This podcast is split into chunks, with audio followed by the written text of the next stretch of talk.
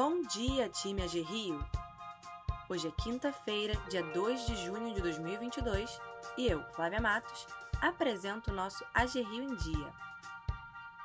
Vamos começar o nosso podcast dando os parabéns para a estagiária Yasmin Barbosa da Fonseca, da Gerência de Acompanhamento, que completa hoje um ano de agência. Parabéns, Yasmin! Que sua jornada de aprendizados siga firme. O time do Fomento agradece pela contribuição. Agora, vamos aos destaques de hoje. Arraiado Fomento. Fiquem ligados! Os colaboradores votaram a favor da realização da nossa festa junina AG Rio. Por isso, já iniciamos os preparativos para o Arraiado Fomento. Aguardem, que em breve iremos enviar um e-mail com todas as informações. Entrega do Imposto de Renda. Seguindo o determinado pela Lei Federal nº 8730 de 93, pela deliberação número 180 do Tribunal de Contas do Estado do Rio de Janeiro e pelo decreto estadual número 46364 de 2018, todos os empregados e diretores da AG Rio deverão remeter à Unidade Gerencial de Pessoas uma cópia da declaração do Imposto sobre a Renda das Pessoas Físicas de 2022 e 2021 entre os dias 1 e 15 de junho de 2022. Neste ano, pela terceira vez, a entrega será feita de forma digital, por meio do processo sigiloso no Sistema Eletrônico de Informações, o SEI. Mudanças na CNH. A partir desta quarta-feira, dia 1 de junho, a Carteira Nacional de Habilitação tem um novo formato.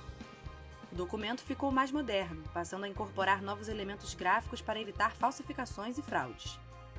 Foi adicionado também um novo código internacional usado em passaportes, que permitirá ao condutor embarcar passando por terminais de autoatendimento nos aeroportos brasileiros.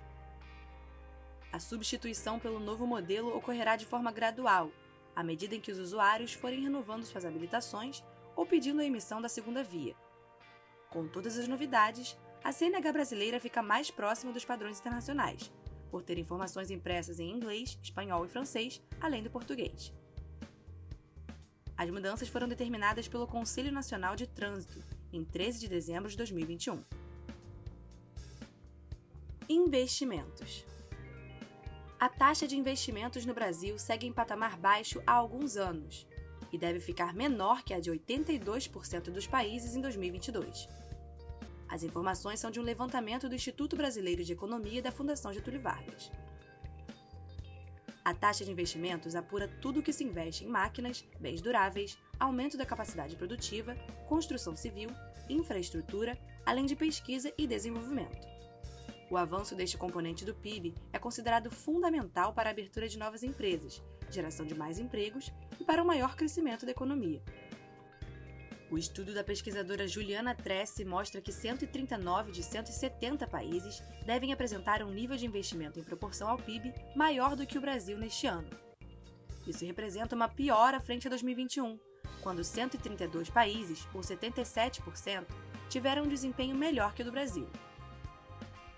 A taxa de investimento prevista para o Brasil em 2022 é de 18,4% do PIB, contra 19,2% em 2021.